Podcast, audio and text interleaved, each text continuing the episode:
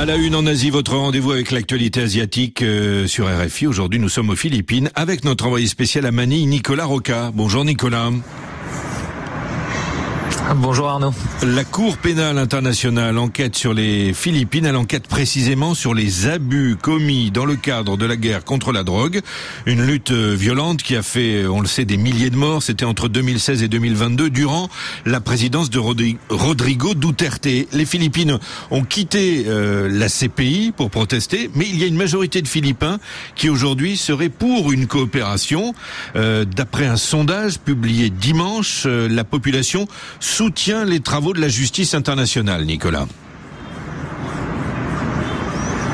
Oui, les chiffres faisaient même la une de certains journaux ici hier. 55% des Philippins estiment que le gouvernement actuel devrait coopérer avec euh, l'institution.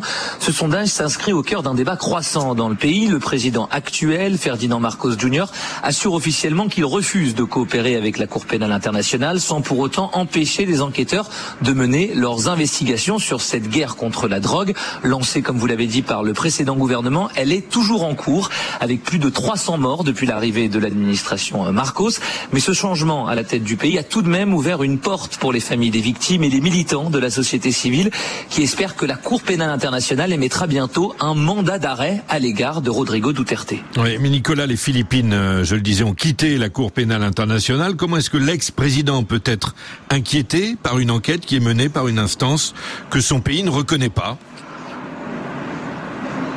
eh bien, car la Cour pénale internationale peut toujours enquêter sur les crimes contre l'humanité sur la période durant laquelle les Philippines faisaient bien partie de l'organisation, à savoir entre 2011 et 2019, jusqu'à ce que le pays se retire du traité euh, de Rome.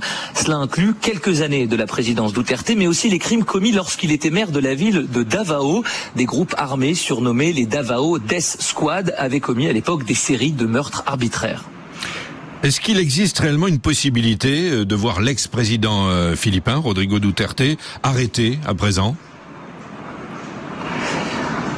Eh bien, c'est toute la question. Hein. Les juges pourraient se prononcer dans les prochaines semaines, les prochains mois, selon des membres d'associations que j'ai rencontrés ici.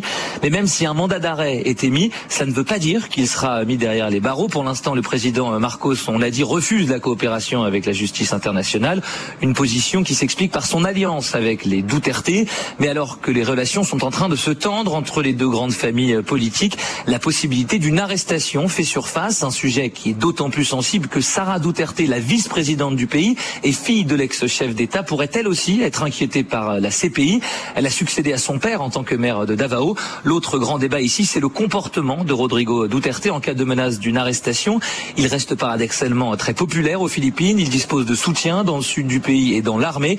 Difficile d'imaginer que l'ex-chef d'État populiste se laisse tout simplement faire. Merci à vous. C'était notre euh, envoyé spécial euh, aux Philippines, Nicolas Roca, en ligne de Manille, où il est 13h20.